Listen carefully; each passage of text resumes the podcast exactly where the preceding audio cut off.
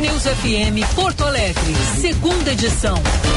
Com Felipe Vieira e Gilberto Echauri.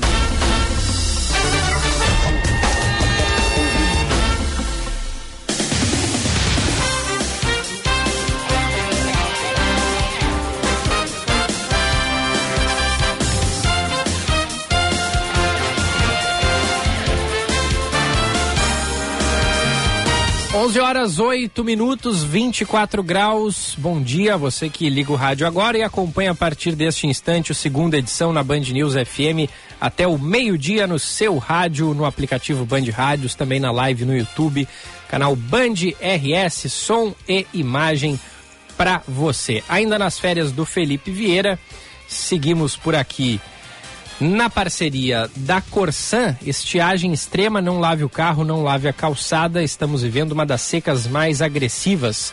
Poupar agora é ajudar os que mais precisam a ter água para beber, água para viver. Corsan evoluir nos define Defesa Civil, governo do Rio Grande do Sul. Várias informações para a gente tratar hoje. A gente vai voltar logo mais ao Plaza São Rafael, onde está a Luísa Schirmer acompanhando o evento de filiação Diana Amélia Lemos ao PSD. Mais cedo também ela já trouxe a informação de que o presidente do partido, Gilberto Kassab, disse que Eduardo Leite será o candidato do PSD à presidência da República. Falta a confirmação por parte do governador, mas o anúncio já foi feito é, de maneira antecipada pelo presidente Gilberto Kassab. A gente vai também acionar a reportagem é, nas ruas, acompanhando um assalto a banco que aconteceu mais cedo na Avenida do Forte, zona norte de Porto Alegre. Teve um morto. O Eduardo Carvalho, em instantes, vai trazer as atualizações aqui pra gente sobre este assunto. Tem também o futebol, porque estamos numa semana de clássico Grenal, válido pelas semifinais do Campeonato Gaúcho. Inter e Grêmio se enfrentam no sábado, às quatro e meia da tarde, no estádio Beira Rio, pelo jogo de ida. O Paulette daqui a pouquinho vai trazer o panorama, projetar o clássico do final de semana. E hoje é quarta-feira, dia da Bruna Subtits, para a gente pensar a cidade. Eu agradeço a quem nos acompanha pelo rádio, pelo FM 99.3 e participa no WhatsApp e também na live do YouTube. O Gilney diz que amanhã vai ter o baile da terceira dimensão no primeira edição. Amanhã é programa musical, hein? Por mais que não seja sexta-feira amanhã, Diego aí já deu a letra de que a gente vai rodar músicas. Hoje a gente rodou a música da Angélica, né? Voo de táxi. Aí o Léo Fagundes disse que hoje seria voo de Uber. Abraço. O. Vamos ver aqui o Bruno Mota Júnior. Não tenho como assistir a live, escuto pelo Band Rádios todos os dias. Abraço e bom trabalho, valeu. O José da Mata de Canoas. Eu penso que na política do Brasil, o eleitor não tem a oportunidade de escolher o melhor político e sim o menos ruim. Senhor Gilberto Kassab, vice do Maluf, kkk, está em evidência.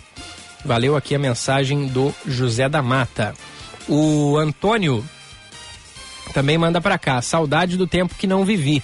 Do tempo em que políticos anunciavam candidatura numa praça e não em um hotel cinco estrelas com tudo pago pelo contribuinte. Mandou para cá o Antônio. O Ricardo Martins Edir Macedo, dono do Snowland, se preparando para um grande cassino. É, também tem mensagem aqui, essas chegaram de assuntos bem anteriores. Daqui a pouco a gente lê mais recados da audiência 998730993. Pergunta aqui o Júlio. Gilberto, qual o WhatsApp do segunda edição? É o mesmo, Júlio, é o mesmo da Band News FM Porto Alegre. 998730993. Toda a programação local da Band News a audiência pode participar através deste número aqui. 11 e 12, vamos com a previsão do tempo. Band News, tempo. Pode chover em diversas regiões do estado nesta quarta-feira. Em Porto Alegre, o dia deve ser nublado, mínima de 20 graus, máxima de 26. Em Caxias do Sul, na Serra, previsão de pancadas de chuva, mínima de 14 graus, máxima de 21. No litoral norte, em Tramandaí, também tem previsão de pancadas de chuva, mínima de 22 graus, máxima de 24. Na região central, em Santa Maria, previsão de sol com nuvens, mínima de 19 graus, máxima de 29. E no sul do estado, em Pelotas, Pelotas também tem previsão de sol com nuvens. Máxima de 28 graus, mínima de 18. Da Central Band de Meteorologia, Ana Weber. Seu caminho. E a informação do trânsito com o Josh Bittencourt. Gilberto, o fluxo agora é um pouco mais carregado na capital pela Carlos Gomes em direção à Zona Norte. Também tem um pouco de lentidão na CIS Brasil, na descida do viaduto Birici em direção à Zona Leste. E o movimento é intenso ainda na Avenida do Forte, onde tem bloqueio parcial em direção à Zona Norte, em função de uma ocorrência policial ainda em atendimento, uma agência bancária que foi assaltada mais cedo e a Brigada Militar acabou isolando a área. Na Freeway tem obras e lentidão próximo ao posto da Polícia Rodoviária Federal, pouco antes do acesso para a BRC 116 no sentido capital.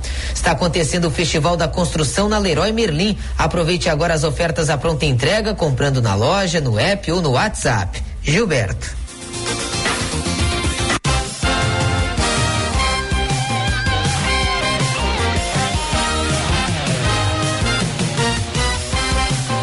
Valeu, Josh. 11 e 13 atualização da situação da guerra na Ucrânia. Presidente ucraniano volta a pedir aos Estados Unidos o envio de equipamentos militares para tentar combater o avanço das tropas russas. Volodymyr Zelensky fez hoje um pronunciamento ao Congresso americano por videoconferência.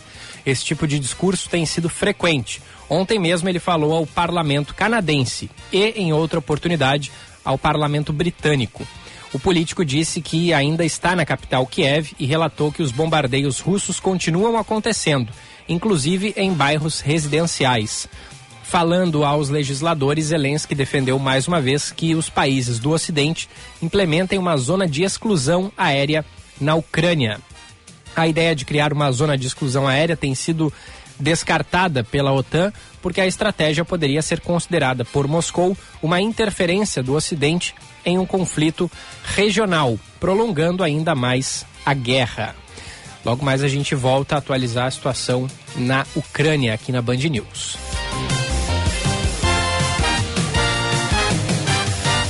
E por aqui, o índice de homicídios no Rio Grande do Sul no mês de fevereiro chegou ao menor patamar desde 2006. Em 2022, foram registrados 122 crimes do tipo, uma queda de 15% em relação aos 144 registros no mesmo mês do ano passado. A taxa de homicídios é considerada a principal métrica de violência e em fevereiro apresenta queda pelo segundo ano seguido. No entanto, a taxa de feminicídios em fevereiro de 2022 no estado manteve crescimento dos últimos dois anos. Foram nove mulheres mortas em razão do gênero nos 28 dias de fevereiro, 50% a mais do que os seis crimes do mesmo tipo registrados em fevereiro do ano passado. O acumulado do bimestre fica em alta de 11%, com dois casos a mais, de 17 para 19. 11 e 15, voltamos ao Plaza São Rafael. A Luísa Schirmer trouxe para a gente a informação mais cedo da fala de Gilberto Kassab sobre a candidatura de Eduardo Leite à presidência pelo PSD. O governador Eduardo Leite falou depois disso, né, Luísa? Mas ele chegou a entrar no assunto candidatura à presidência? Bom dia mais uma vez. Bom dia novamente, Gilberto, a todos que nos acompanham. Eu estou aqui na rua agora, bem aqui na frente do Hotel Plaza São Rafael. Foi muito engraçado ouvir o discurso do Eduardo Leite, ele foi o. Caiu, como você pôde ouvir aí, né? Caiu a ligação, a gente vai retomar aqui o contato com a Luísa.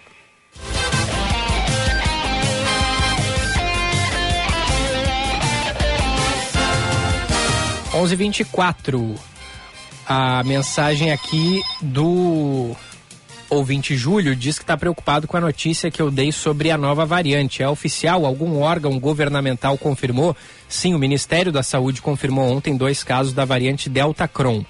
Depois da Luísa, a gente vai acionar é, a reportagem de Brasília para falar sobre esse assunto. Mas o contato está restabelecido, Luísa. Pode seguir na informação. Perfeito, Gilberto. Vou retornei aqui então. A ligação cai acontece aqui então em frente ao Hotel Plaza São Rafael, né, aqui na rua mesmo, na calçada. Foi muito engraçado ouvir o discurso do Eduardo Leite, ele foi o último a discursar, porque assim, parecia que ele estava falando com o espelho ao dar os parabéns para Ana Amélia Lemos em relação à decisão. Claro, ele não anunciou que de fato vai se filiar ao PSD, mas ele todo momento falava, ah, parabéns pela decisão, muita coragem, é necessário muita coragem para tomar esse tipo de decisão, se filiar um novo partido. Então ficou uma situação bastante interessante ali dentro do Salão Nobre do Plaza São Rafael, mas ele não fez o anúncio, disse que depois ia dar uma entrevista na Federação, para onde ele segue em seguida, e claro, né, a gente vai ficar atento a todas as movimentações extremamente importantes no campo da política, uh, do Estado, né, claro, e também nacional, caso ele faça a candidatura, mas no momento ainda não fez o anúncio, Gilberto. Muito bem, a gente fica então atento a esse assunto. Logo mais a Luísa volta por aqui com mais informações. Agora sim a gente vai até Brasília falar sobre a nova variante. O Ministério da Saúde confirma dois casos da Delta Cron, uma cepa que seria a mistura da Delta com a Omicron. Da capital federal, a informação chega com o repórter João Pedro Melo. O Ministério da Saúde confirmou que o Brasil tem dois casos positivos da variante Deltacron, que foi identificada pela primeira vez na França e combina características das mutações Delta e Omicron. Um dos casos está no Pará, enquanto o outro é do Amapá. E a pasta apontou que essa variante requer monitoramento, mas que o papel das autoridades sanitárias é o de tranquilizar a população.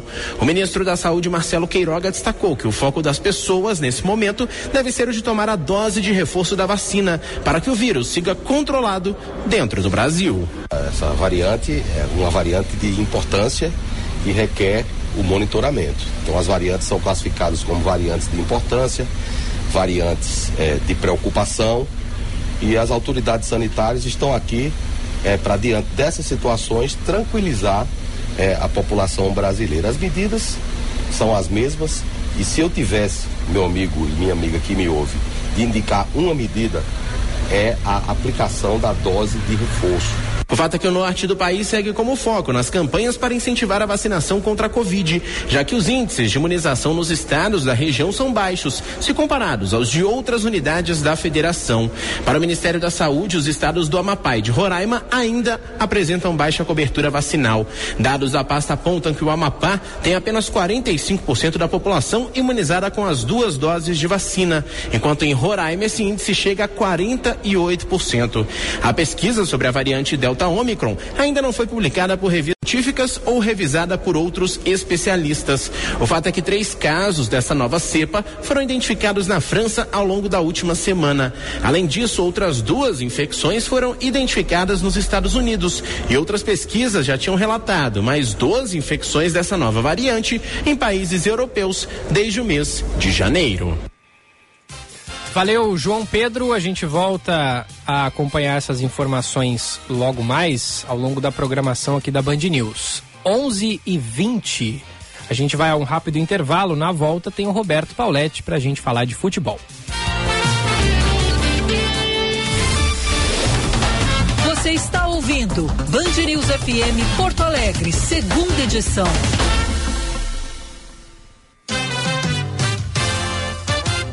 Atenção no seguro. Oferecimento Sindiceg RS, Sindicato das Seguradoras no Rio Grande do Sul.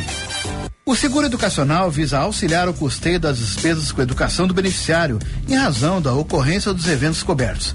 Quanto ao pagamento da indenização, este poderá ser contratado de forma mensal, bimestral, trimestral, quadrimestral, semestral ou anual. A indenização pode ser paga de uma única vez, apenas quando o capital segurado se restrinja ao último ano letivo do período contratado ou quando o pagamento da indenização se refira à invalidez do estudante, à concessão de um dote ao final do período de formação ou às despesas escolares do ano de referência. O plano de seguro educacional poderá prever a suspensão do pagamento da indenização em caso de descontinuidade dos estudos. É vedado ao estipulante, em geral, a instituição de ensino, recolher dos segurados, a título de prêmio de seguro, qualquer valor que exceda o calculado pela sociedade seguradora destinado ao custeio do plano. Com atenção no seguro, Gerson Azulim. Agora você pode aprender sobre o mercado segurador sem sair da sua rede social preferida. Siga o Sindicato das Seguradoras do Rio Grande do Sul para saber sobre as particularidades, curiosidades, história, dicas e utilidades do mundo dos seguros com uma linguagem simples, didática e divertida. Arroba Sindiceg Underline RS no Instagram e arroba Sindiceg RS no Facebook. Sindiceg RS. Quem faz seguro, preserva. Estamos vivendo uma das secas mais agressivas dos últimos tempos. A situação é muito crítica. São quase 400 municípios sofrendo com a falta de chuva.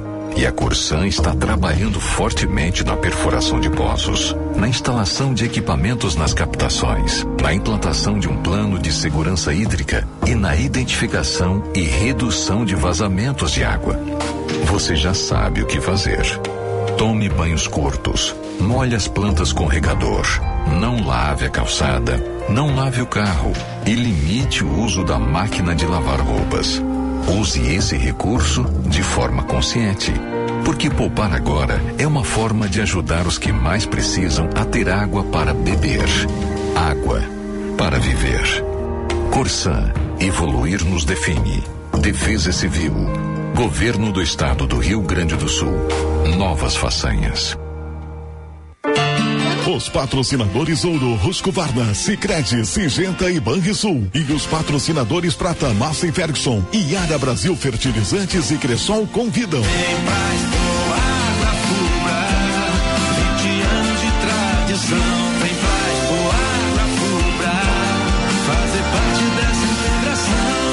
Expo Agro Afubra 20 anos, de 23 a 26 de março, em Rincão Del Rei, Rio Pardo. Participe.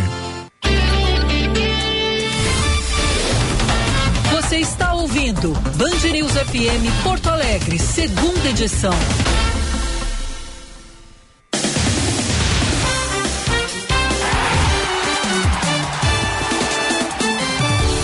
Esportes, na Band News FM. Eu rodei a tua vinheta errado, Paulette. Eu rodei a do esporte, mas tem uma que diz o teu nome é mais bonitinha, então vou rodar ela aqui, ó.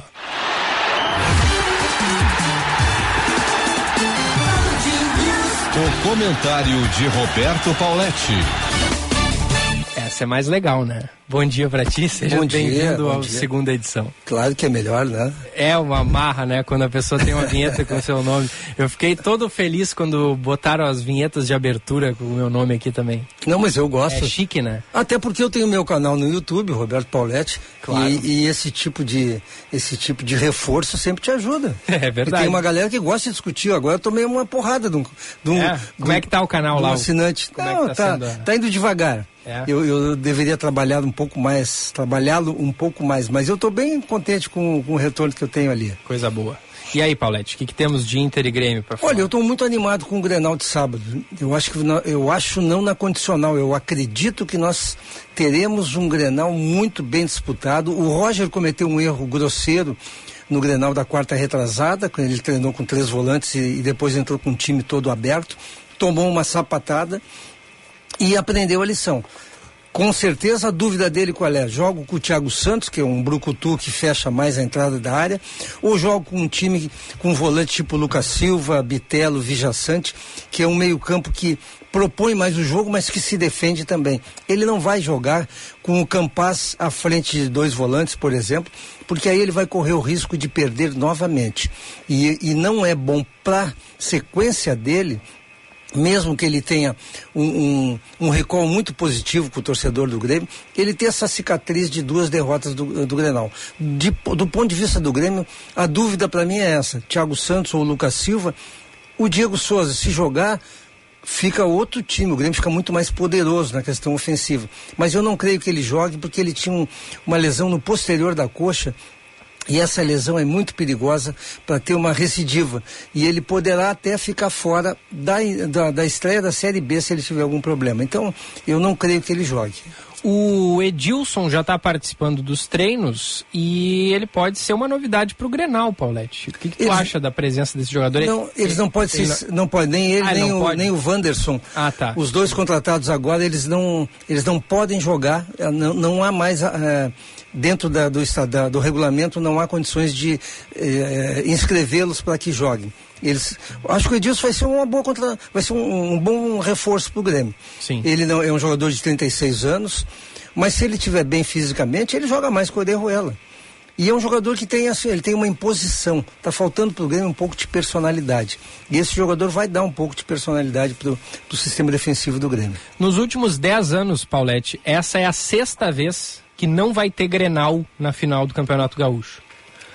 O que está acontecendo, hein? É o, são os times do interior que estão melhorando ou é a dupla Grenal que está piorando? Olha, eu acho que é uma assim um crescente desinteresse, mas silencioso desinteresse da dupla Grenal com relação ao gauchão. A minha opinião eu já dei, eu, eu se fosse Grêmio Internacional jogaria com times alternativos ou testaria jogadores, eu não botaria meus jogadores principais a jogar o gauchão, porque com, com todo o respeito que me merece a Federação Gaúcha, o gauchão não vale nada para a dupla Grenal. Mas aí como é que tu prepara o time e o elenco para o Campeonato Brasileiro? com uma pré-temporada muito forte. E o, no caso, eu vou dar o exemplo do Internacional. O Internacional tem um, um grupo de campeões, de multicampeões sub-20. Nenhum deles está no time do Internacional. Eles poderiam ter sido testados durante o gauchão e serem incorporados. Vou dar dois nomes, o Estevão e o Matheus Dias, por exemplo, dois volantes que são bem melhores do que Bruno Gomes, que Gabriel, que Lisiero, e no entanto não estão no grupo. Se eles tivessem sido testados, até poderia ter o Medina concluído. Não, eles não têm condições de jogar no Internacional. Mas nós não sabemos disso esses jovens que, que representam tanto, tanto do ponto de vista econômico, que eles ganham cinco vezes menos que ganha um liseiro, por exemplo, e ele poderia dar um resultado muito maior. Então eu usaria o galchão para isso. Até porque a gente sabe que mesmo a dupla Granal não indo bem, eles sempre chegam entre as quartas de final. O meu galchão seria regionalizado, dupla Granal entraria apenas nas semifinais, pega, pegando quatro times ou dois times, numa outra fórmula mais simples. O Wanderson foi apresentado ontem, disse que ele tem uma característica do drible e que é um verdadeiro ponta. Ele vai jogar com a camisa 11. Ele, ele chega para ser titular, né, Paulette? Olha, eu gostei da, gostei da entrevista dele. Ele se autodefiniu, porque nenhum de nós conhece. Para quem não sabe, é um jogador de 23 anos que nunca jogou no Brasil, 23 ou 25 anos, que nunca jogou no Brasil, e ele se auto-intitula um ponta o Internacional, a direção do Internacional, tão criticada, agiu muito bem. Ela entregou para o seu treinador, ela confia no Medina. Eu, tu sabes que eu, eu não confio no Medina, mas a direção confia no Medina e entregou para o Medina aquilo que ele pediu. O David para jogar pelo lado esquerdo, o Wanderson para jogar pelo lado direito, ou seja, entregou os pontas que o Medina havia pedido. Tem 27 anos o Wanderson. 27 anos. É tá. jovem ainda. É, é um jovem. Se contratar o alemão, centroavante, que eu acho que será uma ótima contratação, mesmo que o Sinote ontem tenha dito que ele tem um problema no zelo. Mas se, se isso aí se facilmente se resolve. O Marco Antônio Pereira, aliás, que falou isso. Mas isso se resolve com um tratamento, com hoje em dia com a, com a tecnologia médica. Mas o, o Wanderson de um lado, o, o, o David do outro, eles são exatamente o sonho do Medina. Ele não pode mais reclamar. Até porque ele tem um, uma, uma legião de volantes desnecessários que o Inter tem. Ele não pode reclamar de falta de jogadores.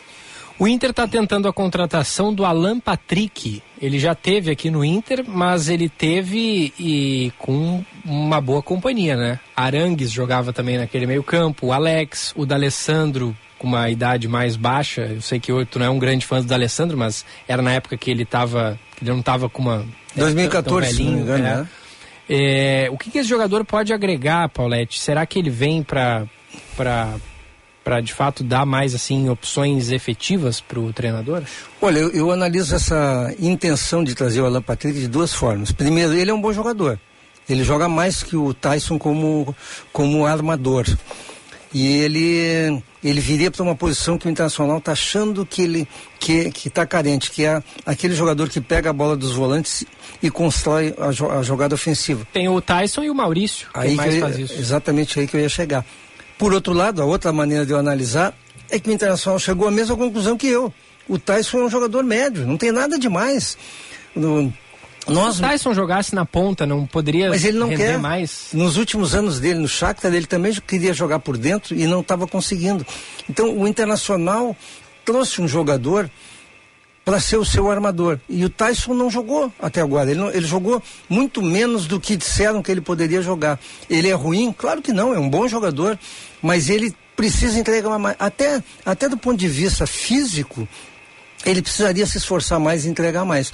Eu não traria o Alan Patrick e faria o Tyson jogar mais. O Tyson precisa entregar, ele ganha uma fortuna por mês. Eu sei que falar de, de, de salário é uma coisa que às vezes não tem nada a ver com. Mas é, o custo-benefício dele hoje está desproporcional. Por isso que o Inter pensa no Alan Patrick. Não traria. Tyson, tu tem que jogar, senão vaza. Aí eu trago o Alan Patrick. O Grêmio já deve ter o Ferreira e o Diego Souza de volta pro Grenal, né? O Ferreira principalmente. Diego Souza ainda é dúvida, mas o Ferreira já tá certo. É o principal, me parece ser o principal jogador do Grêmio hoje, né? Ah, sem dúvida alguma. Eu sou um fã do, do Ferreira porque ele é um jogador que tem uma característica que dificulta muito o marcador. Ele dribla tanto para fora, em direção à, à linha de fundo, quanto para dentro. Então o marcador nunca sabe para que lado ele vai sair. O Bustos é um jovem. Está se afirmando, ele pode ter uma grande oportunidade. Eu me lembro que o Saravia marcou muito bem o, o Saravia e o Rodinei, os dois marcaram muito bem o Ferreira, porque entenderam o jeito dele jogar. O Ferreira representa para o Grêmio um acréscimo do ponto de vista ofensivo e até talvez mude o sistema do Grêmio, porque fala-se, até a nossa reportagem está imaginando que o Campas possa jogar pela direita. Então o Grêmio teria, na realidade, dois atacantes de ofício, o, o Elias e o, o Elias e o Ferreira, e teria a chegada todo o tempo do Campas para compensar os volantes que são um pouco mais de, de marcação e menos de, de chegada na área. Muito bem, a gente segue projetando o clássico do sábado. Valeu, Paulette. Até amanhã. Abraço. Abraço. 11 e 33 Tá chegando o Eduardo Carvalho com informações ao vivo pra gente sobre um assalto a banco há pouco na Zona Norte de Porto Alegre. Isso, Eduardo, bom dia. Isso mesmo, Gilberto. Muito bom dia para ti para todos que nos acompanham. Direto da Avenida do Forte, aqui na zona norte de Porto Alegre, avenida bem movimentada, um assalto envolvendo cinco criminosos, um deles acabou morto na ação. Os cinco invadiram uma agência aqui na zona norte, fizeram 15 funcionários do banco de refém e pedestres que passavam aqui pela rua notaram uma movimentação estranha por aqui e aí chamaram os agentes da Brigada Militar que estavam por perto e se deslocaram aqui para o local em seguida. Os suspeitos tentaram sair do prédio já com valores obtidos na ação, mas foram surpreendidos pelos policiais. Houve uma troca de tiros e um deles acabou sendo baleado e foi morto no local. Os outros quatro tentaram sair do local por uma outra entrada, por uma, por uma entrada acima do térreo aqui dessa agência. Eles não conseguiram, voltaram para dentro do banco e aí foram rendidos pelos policiais. É, nenhum refém foi ferido nessa ação.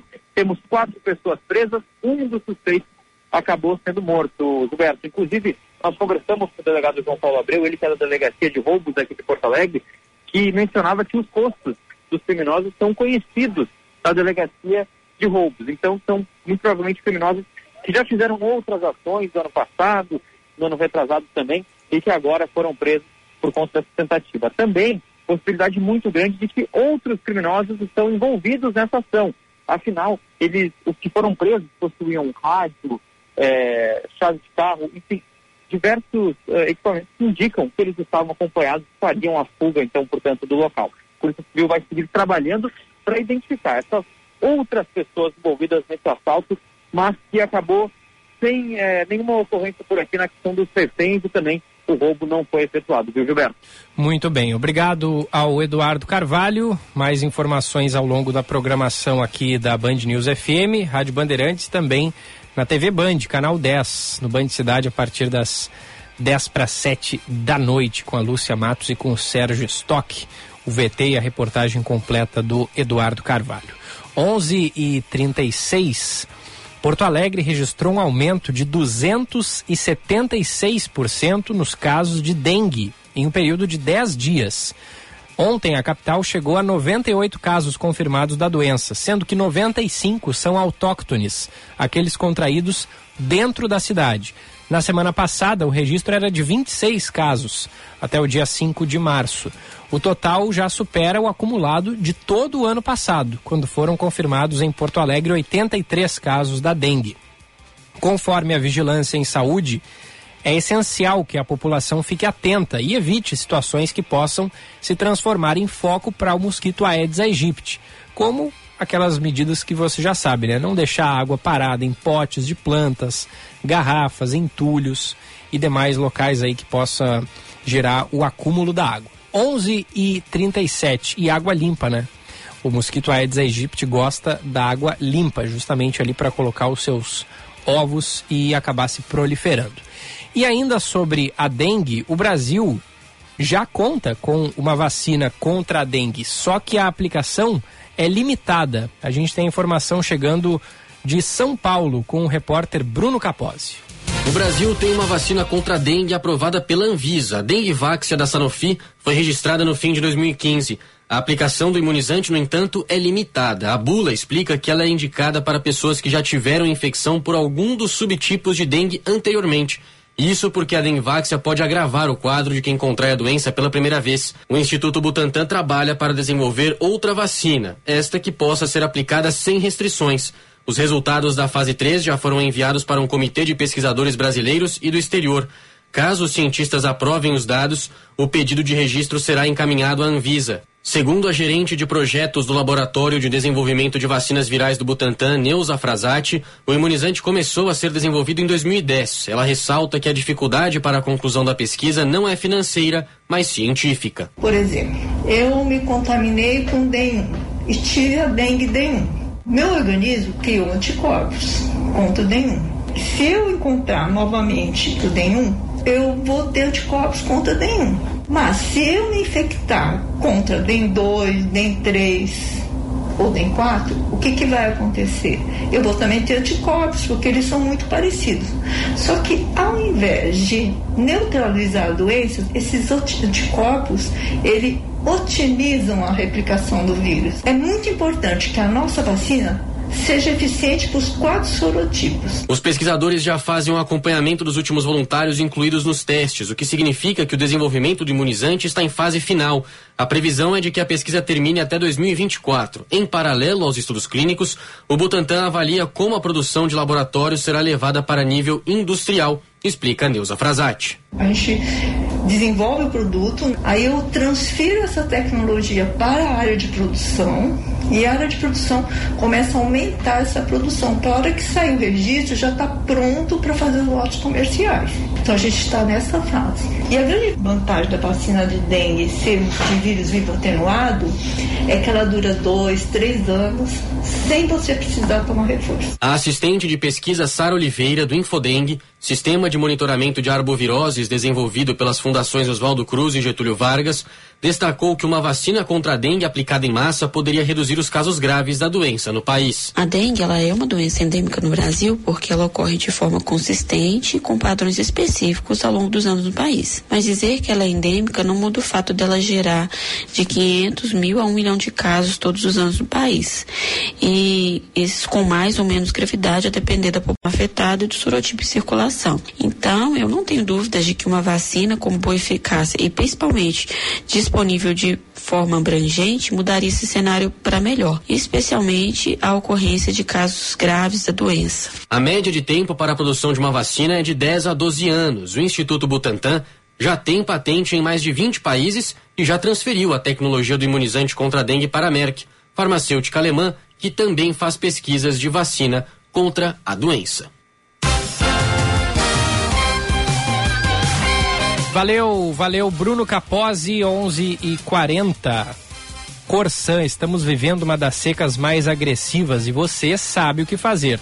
Tome banhos curtos, não lave a calçada, não lave o carro, porque poupar agora é ajudar os que mais precisam a ter água para beber e água para viver.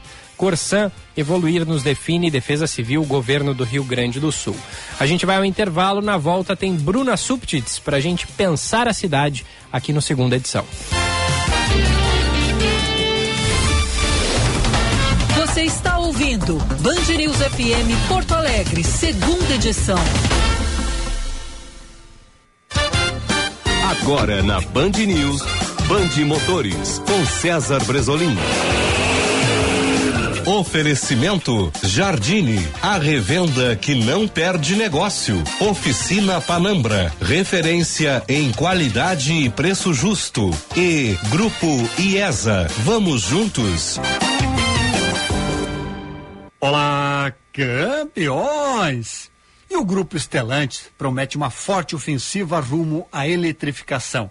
A estratégia é que todas suas marcas que atuam no mercado europeu tenham somente veículos elétricos 100% até o ano de 2023, enquanto essa eletrificação chegará aos 50% dos carros vendidos nos Estados Unidos até o final desta década. A primeira marca para atingir este objetivo será o lançamento de um Jeep compacto 100% elétrico a partir do próximo ano. Esse modelo deverá utilizar a mesma plataforma do Peugeot 208 elétrico. Pela previsão, o grupo Stellantis deverá ter 45 modelos de elétricos até o ano de 2024, chegando a mais de 70 modelos elétricos até 2027. Aqui no Brasil, após um atraso considerável, finalmente deve desembarcar nos próximos meses a versão híbrida plug-in do Jeep Compass. Band Motores, o mundo do automóvel acelerando com você.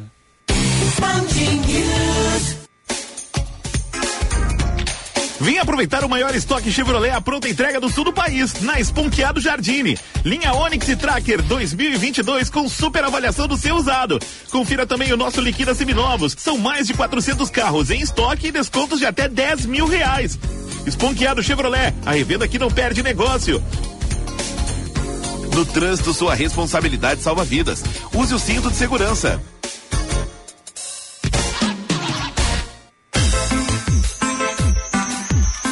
Grupo IESA apresenta Fiat Mobi com condições imperdíveis. Parcelas de 999 reais. A melhor avaliação do seu usado e pronta entrega. Venha para a IESA Fiat e faça um test drive no compacto com espírito de gigante. Em Porto Alegre e Canoas. Pensou Fiat? Pensou IESA. Grupo IESA. Vamos juntos. Juntos salvamos vidas.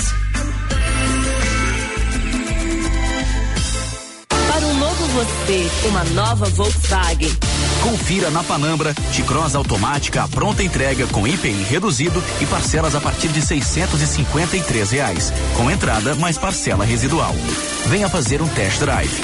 Acesse www.panambra.com.br e aproveite esta e outras ofertas. Aproveite, é a sua oportunidade de ter um Volkswagen zero quilômetro. No trânsito, sua responsabilidade salva vidas. Volkswagen. Atenção, você que é empreendedor, conecte sua marca com milhares de gaúchos. Anuncie na Band RS. Divulgue sua empresa ou produtos em nossos veículos. Aqui você encontra soluções de comunicação para o seu negócio. Junte sua marca com nossos comunicadores e com os veículos da Band RS. Para saber mais, ligue 51 21 0104 14 ou envie um e-mail para comercialrs@band.com.br.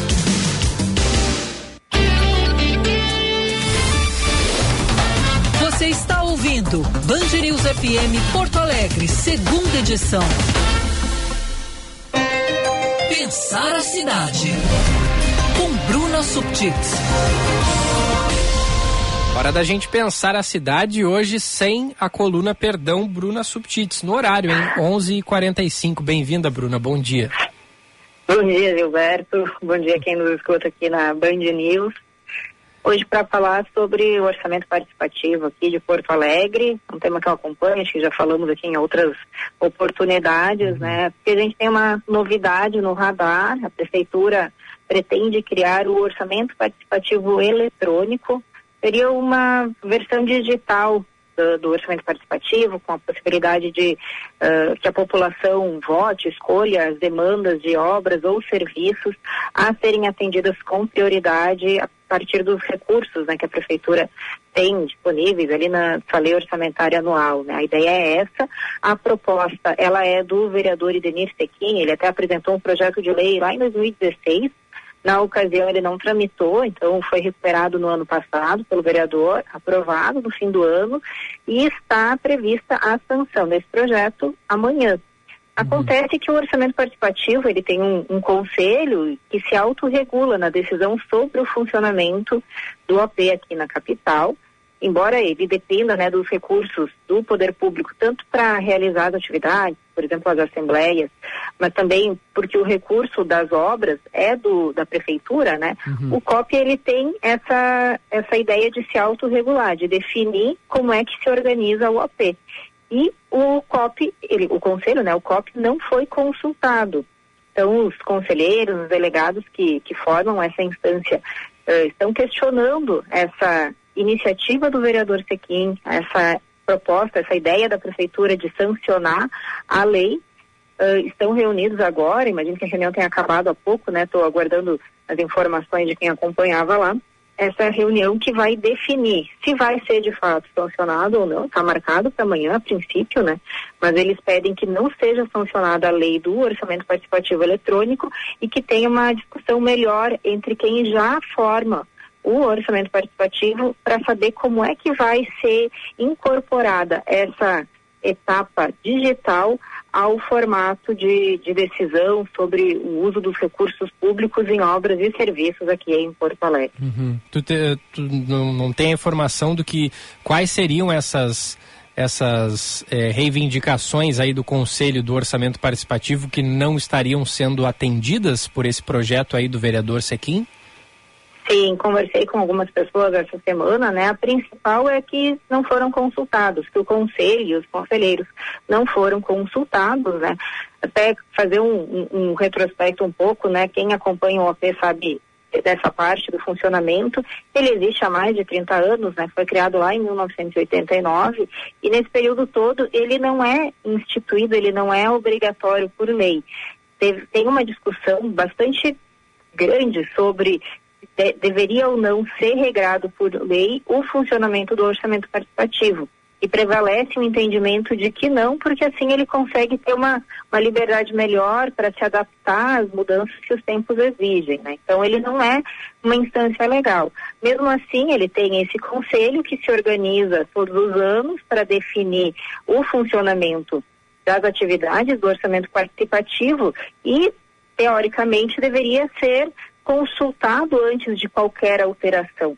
Uma das preocupações é essa. O, o orçamento participativo, como a gente conhece, as assembleias, a escolha das demandas, aquelas votações presenciais, isso não é regrado por lei. Essa ideia do orçamento participativo eletrônico, se for sancionada, bom, vira uma lei. Então, haveria ali um, um- um desequilíbrio entre a- o peso de um e de outro, né, frente ao poder público. Há um receio de que, sendo regrado por lei, o OP eletrônico, ele tenha uma validade maior, porque a pessoa vai lá pela internet, né, ainda, o, nome é eletrônico, mas seria uma votação online, né, seja num site ou num aplicativo, a pessoa vai lá e vota, e aquele voto dela vai direto ali para a conta do, do que a prefeitura deve ou não fazer naquele ano. Claro, o que for mais votado, feito primeiro, a partir de uma avaliação técnica da prefeitura. Meio de que com isso aquelas ah, decisões tomadas nas atividades presenciais tenham menos força, tenham um peso menor. Também cabe lembrar, né, quem acompanha sabe, o orçamento participativo está pelo menos cinco anos sem realizar as atividades regulares, né? Não foi só a pandemia que desorganizou, digamos assim, o sistema. Lá em 2017, primeiro ano da gestão do, do ex-prefeito Nelson Marquesan Júnior, deixou de ser, de- deixou de realizar as assembleias presenciais, as assembleias onde eram decididas as demandas a serem cumpridas pelo poder público, né? A justificativa na época é que havia um passivo muito grande de obras e serviços a serem realizados. Então, por isso não se fizeram mais assembleias deliberativas. Também há um- uma destinação, né, dos recursos para cumprir as demandas anteriores, mas que tem sido cada vez menor, né? Deixa eu até olhar aqui, quem quiser, tem mais informações sobre isso no meu texto no Jornal do Comércio de hoje. Mas eu faço uma comparação entre o que foi des- destinado es- neste ano de 2022 para cumprir essas demandas antigas e o valor destinado lá em 2016, o último ano em que o AP aconteceu no formato tradicional, né? Então agora em 2022 foram destinados 10 milhões do recurso público pra, para essas obras e serviços, né? Para toda a cidade. Lá em 2016, o valor destinado foi de 80 milhões. Então, uma redução significativa, difícil prevê que se cumpra esse passivo de obras e serviços e também, se isso não for cumprido, como é que vai se organizar o AP a partir de agora. Acredito que mais do que pensar se vai ou não migrar para um modelo digital complementar ao presencial, a- cabe aqui refletir se o orçamento participativo ele tem cumprido a sua função e se não, como é que precisa se reorganizar para passar de fato ãh, recuperar, digamos assim, aquele protagonismo que teve no passado junto à população perante ao poder público. Em 2019 já teve uma breve experiência do AP digital, né, Bruna? A prefeitura tentou implementar aí um modelo eh, realizado em Madrid. Como é que foi essa experiência? Isso, cabe até a gente fazer um, um- um destaque aqui que 2019 ele foi um ano diferente nesse, nesses últimos anos, né, no, no- no tempo mais recente do AP, né, porque em 2019 se completou 30 anos da existência, então era um- um- uma data redonda, aquela coisa de fazer uma comemoração, de mostrar para o mundo o que estava acontecendo. Houve naquele momento, inclusive a retomada das assembleias, que não estavam acontecendo, então não aconteceram em 2017 nem em 2018. Em 2019 a prefeitura retoma, porém retoma, mas não inclui as, ãh, as decisões tomadas em 2019 no plano de investimentos de 2020. Essa é uma primeira crítica, uma discussão muito grande que se teve naquele momento, né? Mas se retomou com essa ideia de mostrar um OP ativo.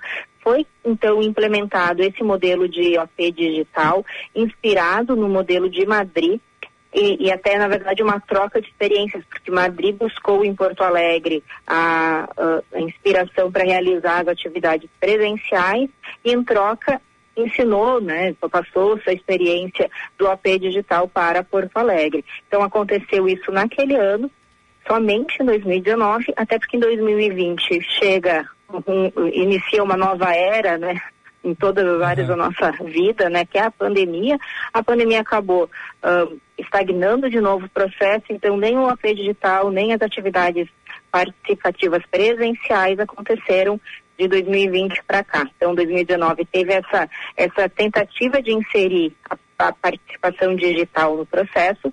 A diferença de 2019 para agora é que naquele momento o Conselho do Orçamento Participativo foi consultado.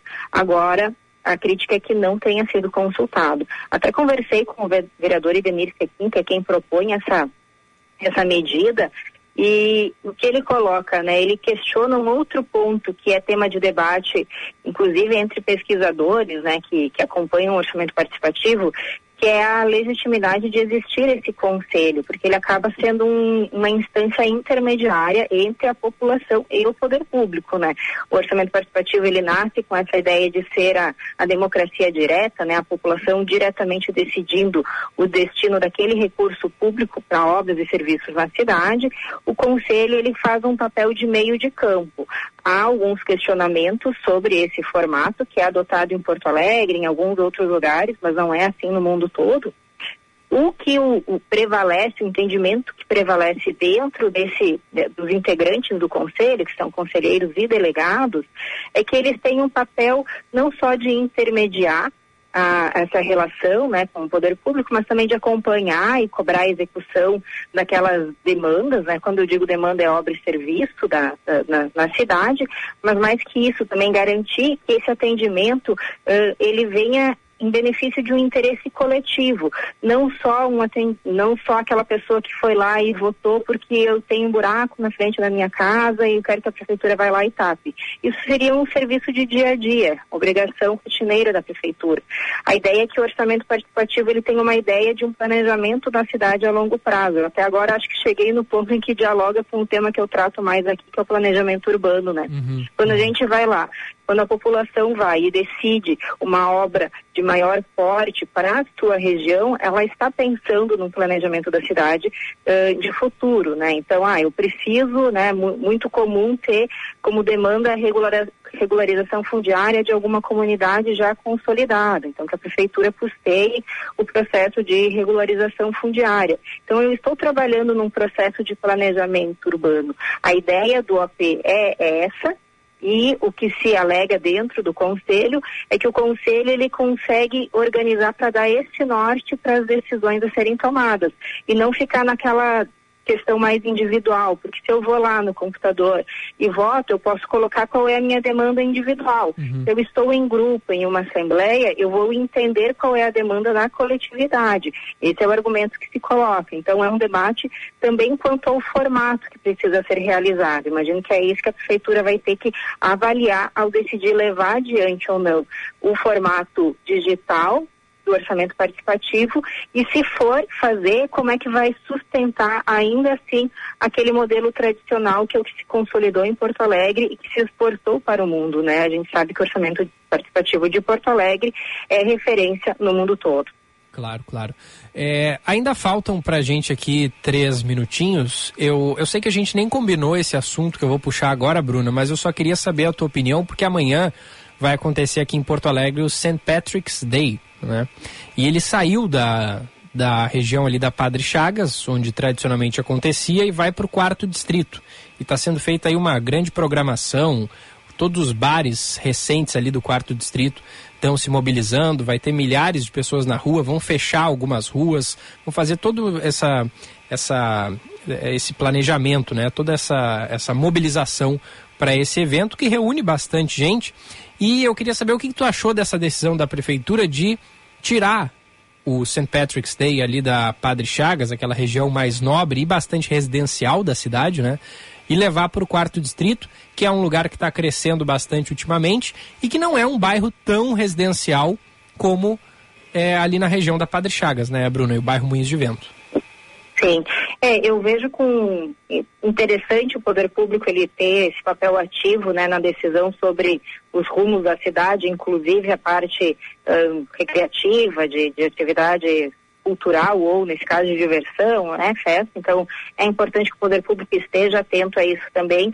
Mas existe um outro ponto que acho que o poder público não considera, né, é que por uma, como você disse, não é uma área tão residencial, mas que ela não é tão densamente povoada, mas existe sim residência ali.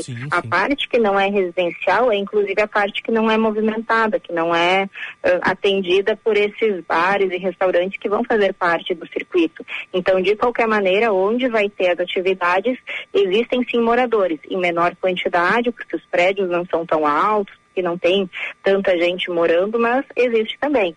Mas ok, inter- é importante que tanto o poder público quanto a população entendam que vivendo em cidade, qualquer atividade que a gente vai exercer, ela vai acabar impactando nesse espaço urbano construído onde existem pessoas morando. Cabe ali, claro, o, o bom senso de ãh, que as atividades elas ou não se estendam por um horário, a- além de um horário pré-definido, que seja ãh, de respeito a quem mora ou frequenta a região, né? Mas para quem mora ali entender que é uma situação pontual, que vai acontecer amanhã, talvez depois, mas que não, não vai acontecer todas as noites. Uma preocupação que eu tenho é que quando o poder público faz essa indução e diz, não, a, a partir de agora é aqui, é como se ele estivesse dando aval para que qualquer tipo de festa acontecesse em qualquer momento. Acho que essa organização sim é necessária, mas a gente vai vai ter esse evento de amanhã como uma experiência, né? Também tô, tô de olho ali só para ver qual é a repercussão depois. É. Não, e tem muita gente que não conhece muito bem ainda o quarto distrito, né? Me parece também essa intenção da prefeitura de como é um evento que já reúne bastante gente, botar nessa região do quarto distrito pode fazer com que depois que passe esse evento, aquelas pessoas passem a frequentar também mais aquela região, né? Sem dúvida, ótima leitura aí do cenário, Gilberto. Até que a prefeitura quer revitalizar o quarto distrito, nada melhor do que fazer uma propaganda nesse, de- de- dessa maneira. É verdade.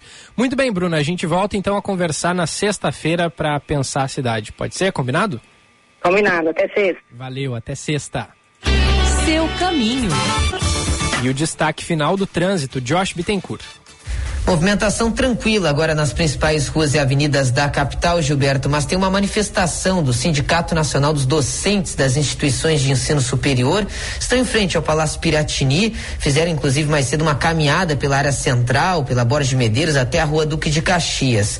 Na Avenida do Forte, trânsito já normalizado próximo a Sato de Brito, onde mais cedo houve uma ocorrência policial em atendimento, assalto à agência bancária e a Brigada Militar teve que isolar e por isso teve bloqueio total em direção à Zona Norte, agora o trânsito já flui bem. Na região metropolitana, movimentação também tranquila nas principais rodovias.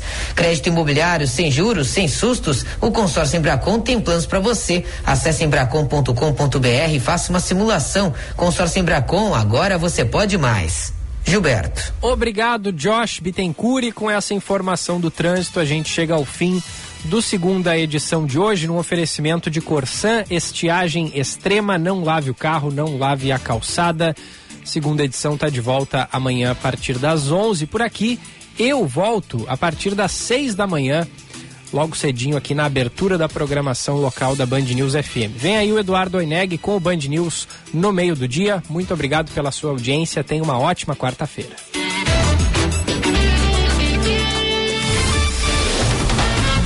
Você ouviu Band News FM Porto Alegre, segunda edição.